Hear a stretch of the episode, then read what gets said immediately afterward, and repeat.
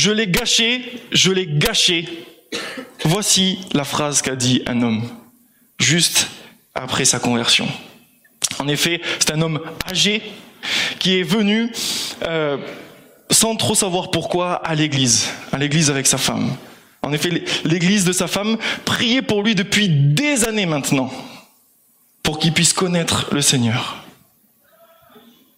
Et puis ce, ce matin, alors qu'il vient au culte, il entend la prédication, et à la fin de la prédication, il vient voir le pasteur, il lui prend la main, il fait, S'il te plaît, montre-moi le chemin qui mène à Christ. Dieu avait ouvert le cœur de cet homme. Il a racheté de ses péchés et a reçu la vie éternelle. Cependant, cette joie de, de connaître cette réconciliation avec Dieu, de voir ses péchés pardonnés, ne l'empêchait pas de confesser tout en pleurant, j'ai gâché ma vie. Oui, je l'ai gâché.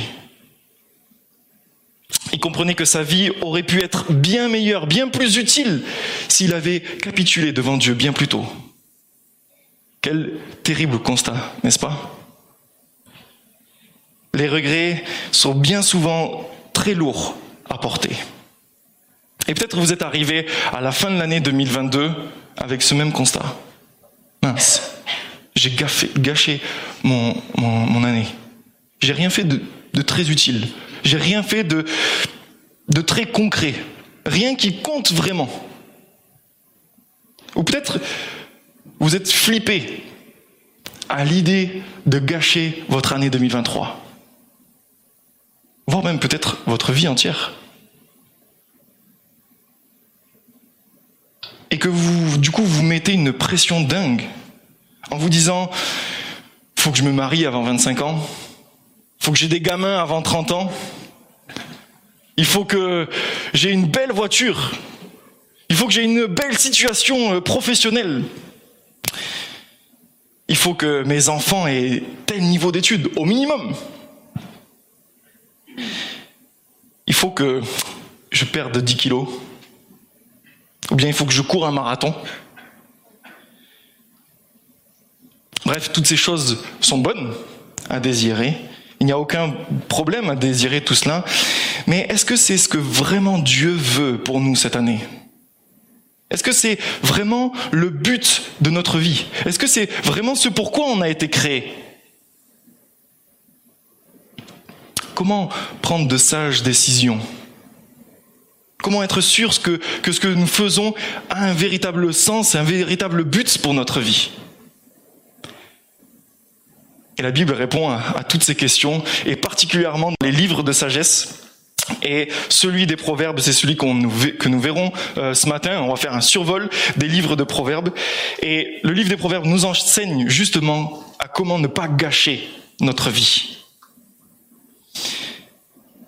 Le livre des proverbes, c'est une collection de courtes phrases, de faits particuliers, bons ou mauvais, à imiter ou à fuir. Ces exemples touchent à tous les domaines de notre existence. Famille, plaisir, conversation, emploi de l'argent, justice, vie normale, vie économique, vie politique. En fait, c'est tout un art de vivre qu'on va voir à travers le livre des Proverbes. Les Proverbes ont été écrits principalement par un homme, l'homme le plus sage que l'humanité n'a jamais connu, à savoir le roi Salomon. Et son histoire nous est euh, retranscrite dans le premier livre des rois, et on y voit comment Salomon, d'une manière désintéressée, demande à Dieu de la sagesse pour bien diriger le peuple d'Israël. Dieu lui accorde euh, cette faveur et lui donne une sagesse tellement énorme que même les rois ennemis Venez lui demander conseil. Venez le voir. Et il y a notamment cette reine, reine de Saba, qui vient voir Salomon afin d'éprouver sa sagesse, pour voir si vraiment tout ce qu'elle avait entendu est vrai. Et voilà sa conclusion. Un roi, chapitre 10, versets 6 à 8. C'était donc bien vrai ce que j'avais entendu dire dans mon pays au sujet de tes propos et de ta sagesse. Je ne croyais pas ce qu'on en disait avant d'être venu ici et de l'avoir vu de mes propres yeux. Et voici qu'on ne m'en avait même pas raconté la moitié de ce qui est. Ta sagesse et ta prospérité surpassent tout ce que j'avais entendu dire. Qu'ils en ont de la chance, tous ceux qui t'entourent et qui sont toujours en ta présence, de pouvoir profiter sans cesse de ta sagesse. Et j'ai une bonne nouvelle pour vous ce matin. Nous aussi, nous allons pouvoir écouter la sagesse de Salomon. Nous allons pouvoir y goûter parce que le livre des Proverbes est rempli de sagesse de Salomon.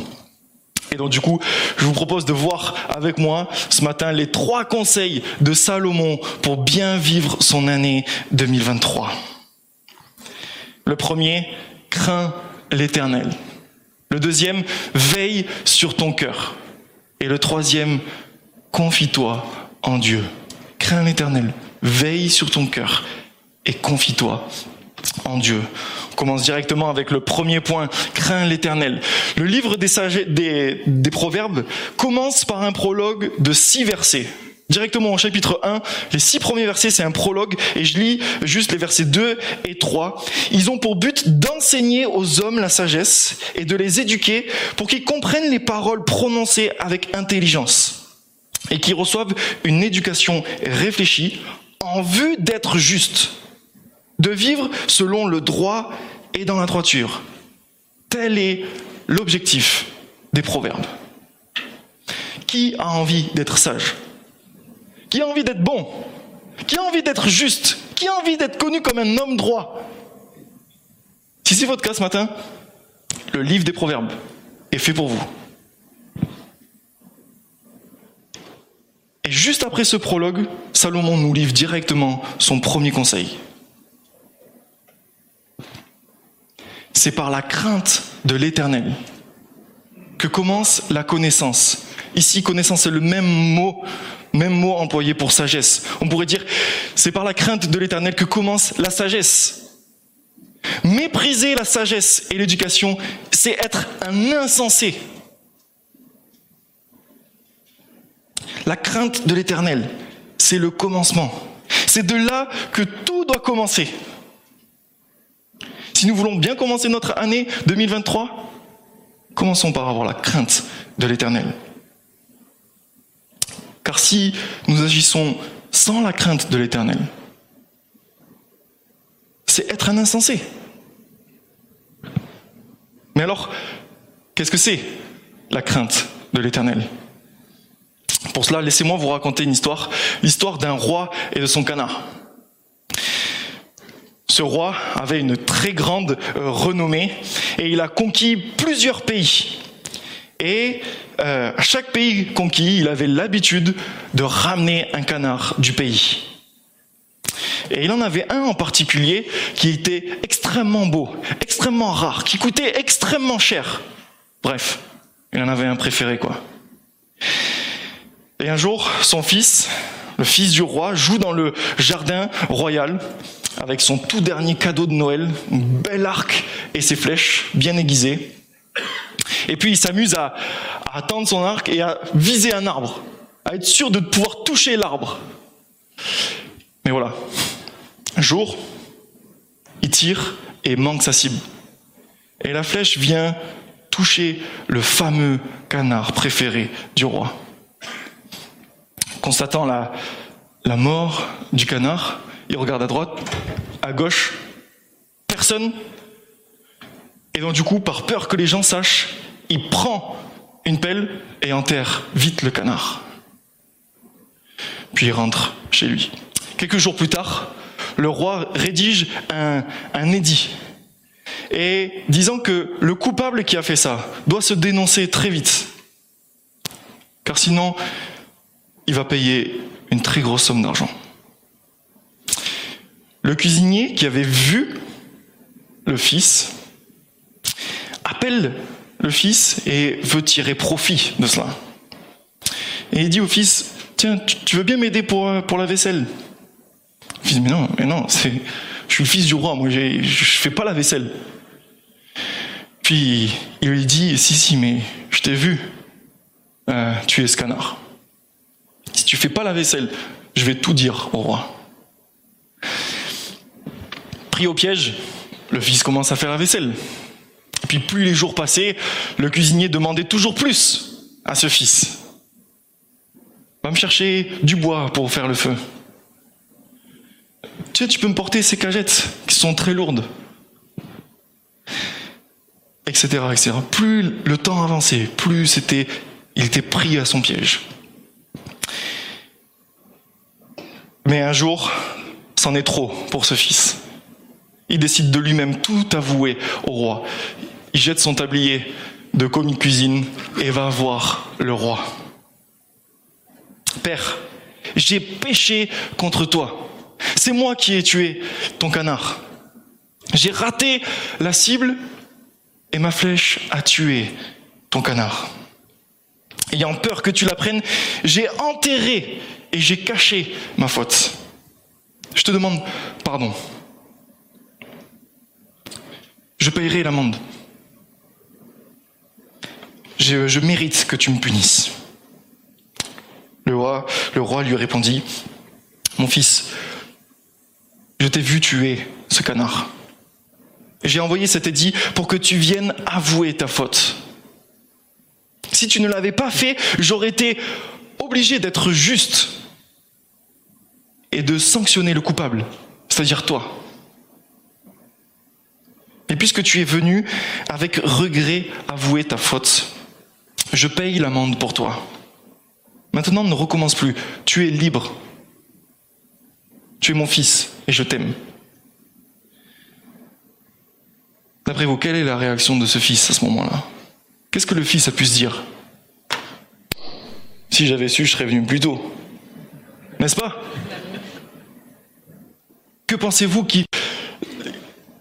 De quelle manière la relation entre le père et le fils a été impactée À cause de sa faute, le fils ne, craignait plus réellement son père, ou c'était une mauvaise crainte, une crainte terrifiée. Il n'avait plus de respect pour son père, il voulait cacher, le tromper, essayer de, faire en sorte qu'il ne le voit pas. Il n'y avait plus de transparence, plus de respect, au fond, avec son père. Sa crainte n'était pas une crainte pleine de respect et de transparence, mais, plutôt une crainte dirigée par la, peur. Et à chaque fois qu'il est question de la crainte de Dieu dans la Bible, ce n'est pas synonyme d'une crainte de peur, d'effroi. Dieu ne veut certainement pas que nous vivions dans la peur devant lui. Mais il veut que nous l'aimions. Par conséquent, cette crainte ne désigne pas une, crainte qui nous inspire le rejet, le jugement qui va nous tomber dessus. Mais c'est plutôt une crainte de lui déplaire, de l'offenser, de l'attrister. Quelle est votre conception de Dieu? Comment le voyez-vous? Est-ce que comme un Dieu lointain qui vous jugera et vous punira? Ou est-ce comme un Père aimant qui nous reprend, mais qui nous fait aussi grâce? La crainte de l'Éternel est source de vie. Elle fait éviter les pièges de la mort. Lorsque le fils de notre histoire est venu demander pardon pour sa faute, il a été libéré non seulement de, sa faute, mais aussi des conséquences de sa faute. Il n'y a plus de condamnation sur lui. Le cuisinier ne peut plus avoir d'emprise sur lui. De même, Lorsque nous venons devant Dieu, repentant de nos fautes, nous trouvons en Jésus un plein pardon. Jésus a payé pour nous. Nous sommes maintenant libres. Romains 8, verset 1 le dit très clairement. Maintenant donc, il n'y a plus de condamnation pour ceux qui sont unis en Jésus. La crainte de Dieu n'est pas synonyme de terreur, de peur d'un jugement. Non, ce jugement, c'est Jésus qui l'a pris à notre place. C'est plutôt un profond respect, plein de reconnaissance, d'un amour dévoué pour lui, l'envie de, plaire et de l'honorer. Proverbe 8, verset 13. Lorsqu'on craint l'éternel, on déteste le mal. Je déteste l'orgueil, la suffisance, la conduite mauvaise et la bouche menteuse, dit l'éternel. La crainte de l'éternel, c'est vouloir faire sa volonté pour notre vie. C'est faire ce qui est bon, ce qui est juste nous. Voilà le premier précieux conseil que nous offre Salomon. Crains l'éternel. Crains d'une manière juste, une d'une manière qui honore Dieu.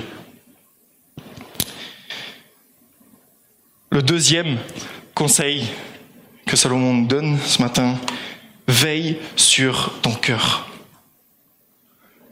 Force est de constater que nous vivons vraiment dans une société où on est bombardé d'informations tous les jours. Avec son lot d'informations vraies, justes et vérifiées, mais aussi avec son lot de fausses informations, de fake news, de mensonges, de ruses, de tromperies. Aujourd'hui, la population mondiale, la moitié de la population mondiale utilise Internet. Nous échangeons 150 milliards de mails chaque jour. Vous imaginez? L'humanité produit désormais plus d'informations en deux jours que ne l'a promis euh, en deux millions d'années. Pourtant, inondé d'informations, j'ai pas l'impression personnellement d'être plus sage. J'ai pas l'impression que mon cœur devient meilleur de jour en jour. Avoir beaucoup de connaissances ne signifie pas être un homme sage. La sagesse, c'est savoir bien utiliser ces informations. Au fond, ce n'est pas notre tête que nous devrions remplir, mais bien notre cœur que nous devrions nourrir. Lorsque vous allez faire euh, du sport, le premier muscle à échauffer, c'est le cœur. C'est par lui parce que c'est par lui que tous les autres muscles sont euh, oxygénés. On conseille de faire un petit footing afin de monter le rythme cardiaque, afin d'échauffer le cœur pour que tous les muscles soient bien oxygénés et prêts à faire l'effort physique. C'est important de commencer par le cœur. Car si votre cœur ne suit pas, alors votre activité physique va très très vite s'arrêter. C'est pour ça que Salomon nous dit par-dessus tout, veille soigneusement sur ton cœur, car il est la source de tout ce qui fait ta vie. Le conseil de chauffer son cœur avant la course vaut aussi pour la, vie spirituelle. C'est pour ça que Salomon insiste, veille soigneusement. Par-dessus tout, oui, cela est important pour Salomon, car il nous dit que notre cœur est la source de tout ce que fait, de tout ce qui fait notre vie. Les religieux, à l'époque de Jésus, venaient avec leur belle parure extérieure et au fond ne veillaient pas franchement à ce qui se passait à l'intérieur. Et Jésus leur reproche très sévèrement. Puis il enseigne alors à, ses disciples que tout ce qui vient du dehors et pénètre dans l'homme, rien ne peut le rendre impur. Tout cela, en effet, ne va pas dans son cœur, mais dans son ventre, et évacué par les voies naturelles. Tout ce qu'on mange, tout ce qu'on reçoit comme information, tout ce que les autres peuvent nous dire, les critiques, et toutes ces choses, c'est pas cela qui nous rend impurs. Jésus il ajoute, ce qui sort de l'homme, c'est cela qui le rend impur. Car c'est du dedans, c'est du cœur de l'homme que proviennent les pensées mauvaises. L'immoralité, le vol, le meurtre, les adultères, l'envie, la méchanceté, la tromperie, le vice, la jalousie, le blasphème, l'orgueil, et toutes ces sortes de comportements insensés. Tout ce mal sort du dedans et rend l'homme impur. Oui, les choses que l'on reçoit venant d'une personne, une critique, une injure, ou une information qu'on reçoit, comme une fake news, une image, une vidéo, un film à caractère pornographique, peuvent nous tenter, certes, à pécher, à se mettre en colère, à haïr notre prochain, à lui rendre le mal pour le mal, à commettre l'adultère en pensée ou même en action. Mais tout cela vient de notre propre cœur. Nous sommes responsables de tout ce qui en sort. Et c'est pour cela que Salomon insiste à prendre soin de notre cœur. Nous devons faire notre maximum pour fuir toutes ces tentations. Là où justement on connaît nos, failles, là où nous chutons facilement. On devrait s'en éloigner le plus rapidement et le plus loin possible. Dans le, dans le domaine des tentations sexuelles, mon copain avec qui je fais un groupe de croissance me dit régulièrement, nous ne sommes pas coupables du premier regard. Par contre, nous sommes inexcusables sur le second. Voyez l'idée? Nous ne sommes pas non plus coupables de, du péché des autres envers nous. Par contre, nous pouvons l'être dans notre réaction. Voilà pourquoi nous devons veiller à ce cœur, à notre cœur, pour qu'il puisse continuellement craindre Dieu, qui demeure constamment ancré en lui.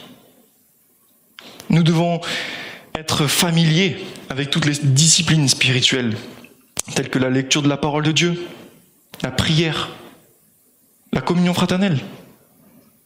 Et ce matin, j'aimerais vraiment euh, t'encourager à avoir un défi lecture de la Bible. Peut-être que tu en as déjà un, plan de lecture ou euh, défi de lecture sur un an, sur deux ans, peut-être trois ou quatre ans. C'est bien, continue. Franchement, ne lâche pas. Persévère, suis-le assidûment, car en faisant cela, tu prends soin de ton cœur. Demande à Dieu de te donner une parole pour toi aujourd'hui. Ouvre les oreilles de ton cœur et laisse-toi impacter par les vérités de la parole de Dieu. Essaye de retenir ce que Dieu t'a dit. Et répète-le tout le long de la journée. Nourris tes pensées de sa parole et ton cœur sera bien gardé. Peut-être tu n'es pas un grand lecteur et que tu n'as pas de plan de lecture et tu sais même pas par où commencer. Peut-être lire ta Bible, tu te dis, oh, tu as fait, refait refait. Je voulais te parler de, ce livre, Sagesse de Dieu pour la vie de euh, des Keller. Il est basé justement sur le livre des proverbes et tous les jours prend, il prend un proverbe, euh, on fait une petite méditation, donne une application pour ta vie et euh, dirige tes prières. Franchement, il est excellent. Je le fais et depuis que je le fais tous les matins, je suis boosté. Je sais quelle vérité je veux retenir, quelle vérité je veux mettre en pratique, quelle application euh, concrète je peux essayer de faire à mettre dans ma vie. Et en plus de ça, il dirige mes prières. Il m'apprend à prier. Il m'aide à, veiller sur mon cœur. Passe du temps dans la prière. Dieu ne veut pas être un Dieu distant avec toi. Non, il aime être prié, il aime être supplié, il aime être remercié. Il aime être glorifié par tes paroles. La Bible dit que si nous manquons de sagesse, Nous pouvons simplement la lui demander.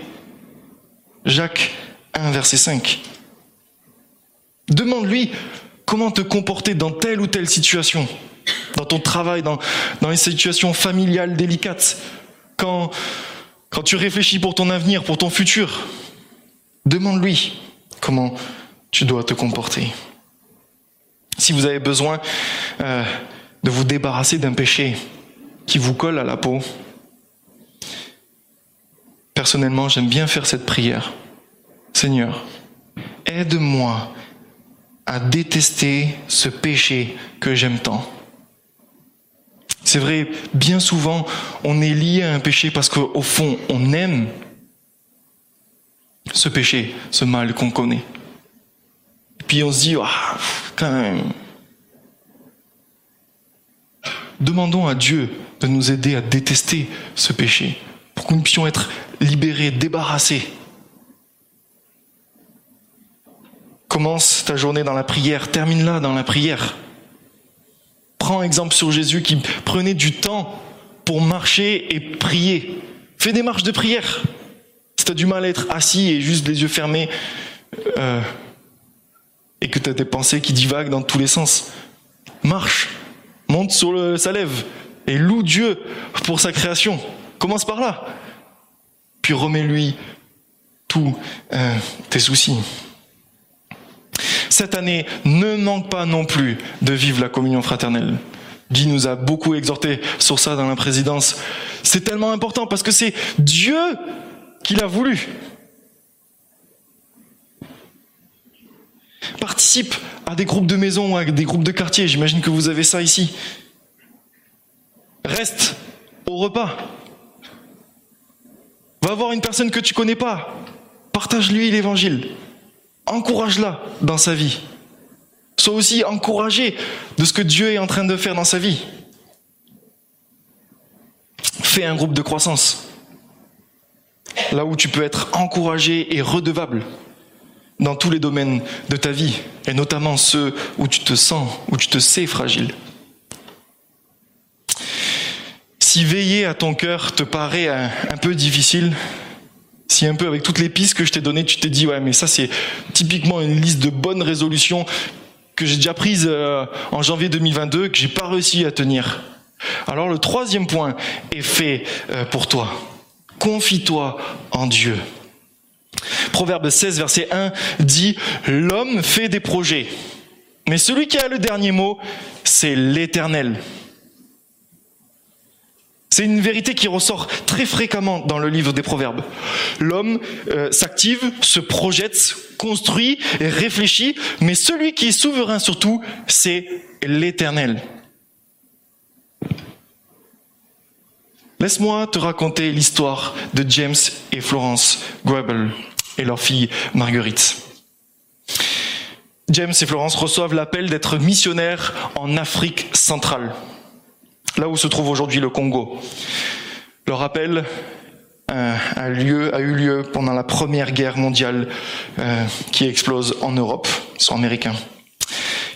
Quelques années auparavant, James avait fait un premier voyage en Afrique ce qui lui avait vraiment donné ce cœur brûlant pour ces peuples africains qui ne connaissent pas encore Jésus, qui n'ont même pas encore entendu parler de lui. Et à cette époque, il n'y avait pas d'avion, ou trop peu.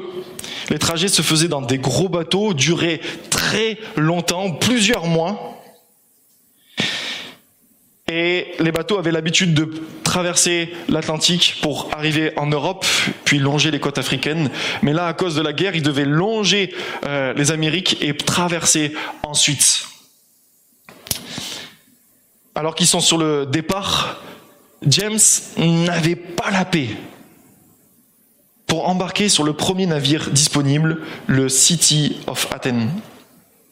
Il décide donc d'attendre quelques semaines et quelques semaines plus tard, ils apprennent que ce navire a coulé au large des côtes, causant de nombreuses pertes humaines. Le euh, prochain bateau à partir pardon, est le City of Lahore. Mais toutes les couchettes sont réservées.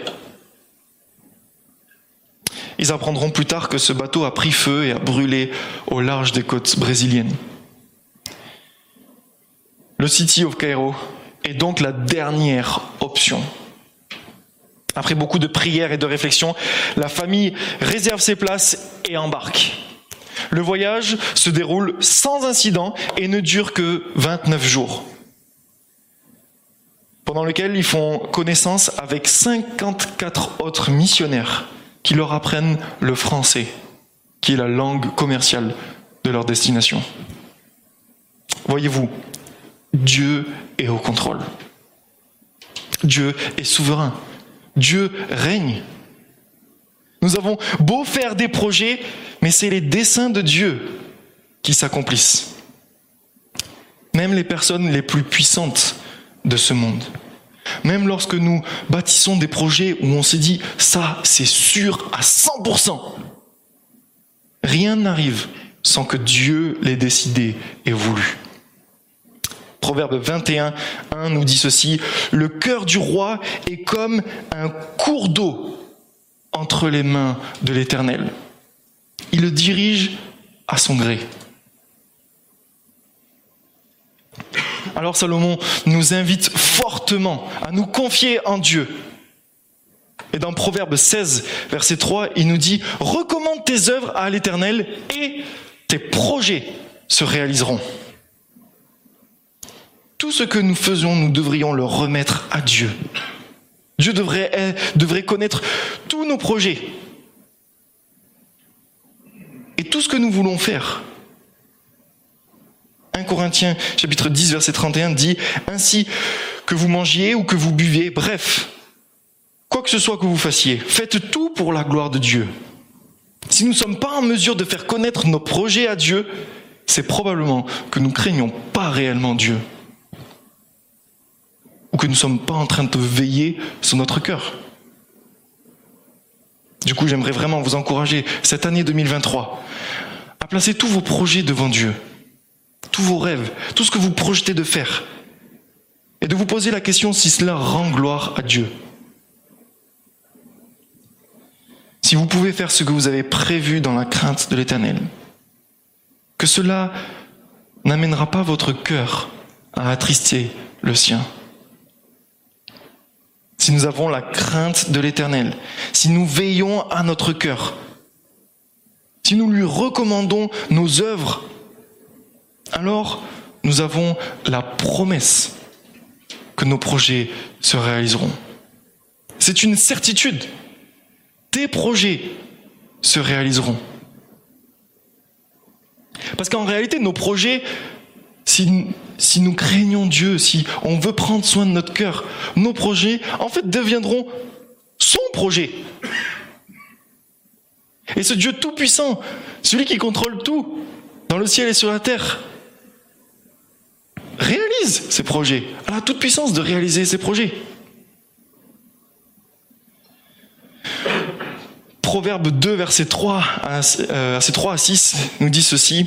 Oui, si tu appelles la sagesse et si tu l'élèves, euh, si tu élèves ta voix vers l'intelligence, si tu la cherches comme l'argent, si tu la poursuis comme un trésor, alors tu comprendras ce qu'est la crainte de l'éternel et tu trouveras la connaissance de Dieu.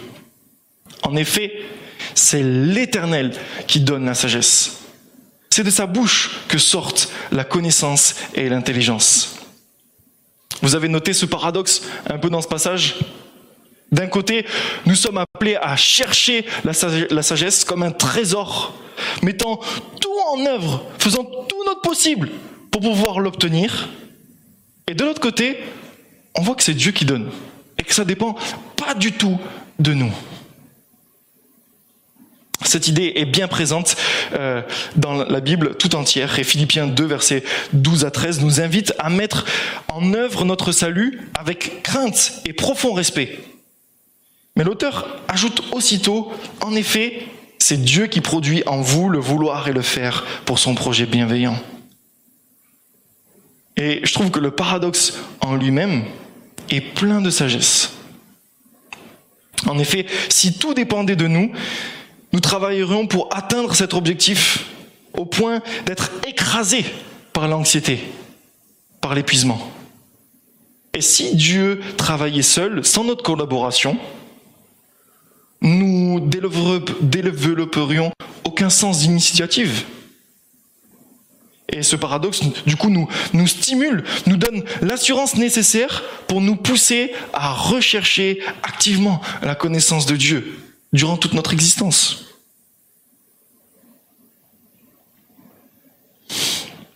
Mon père aime dire, aime Dieu et fais de ton mieux. J'aime beaucoup euh, ce conseil, je le trouve vraiment plein de vérité. Parce que si nous avons une véritable crainte de Dieu, si nous veillons soigneusement sur notre cœur, si nous aimons Dieu vraiment, de tout notre cœur, et que nous faisons tout ce qui est en notre pouvoir pour faire des choses qui le glorifient, alors nous pouvons être certains que notre vie ne sera pas gâchée que notre vie aura été vécue pour quelque chose qui a du sens. Puisque nous avons été créés par Dieu et pour glorifier Dieu. Tels sont les précieux conseils que Salomon nous donne aujourd'hui pour l'année 2023 et aussi pour le reste de notre vie. Que nous puissions être constamment dans la crainte de Dieu pour acquérir la sagesse. Que nous veillons soigneusement sur notre cœur, car Dieu s'intéresse d'abord à l'état de notre cœur. Que nous puissions remettre tout simplement tous nos projets à Dieu, ayant l'assurance qu'il les réalisera parfaitement. Voilà ce que j'avais à cœur de vous partager ce matin. Ce message, je le vis aujourd'hui et je suis tellement content de pouvoir craindre Dieu, ce Dieu tout-puissant, souverain surtout, de veiller sur l'état de mon propre cœur, d'être sûr que mon cœur n'attriste pas le sien. Et avec Léa, on a des projets pour le futur. Où est-ce qu'on va aller? Plein de questions. Avec pas de réponse encore aujourd'hui. De pouvoir juste confier nos œuvres à Dieu est une vraie bénédiction. D'être sûr que Dieu va répondre. Dieu va nous montrer exactement là où il nous veut.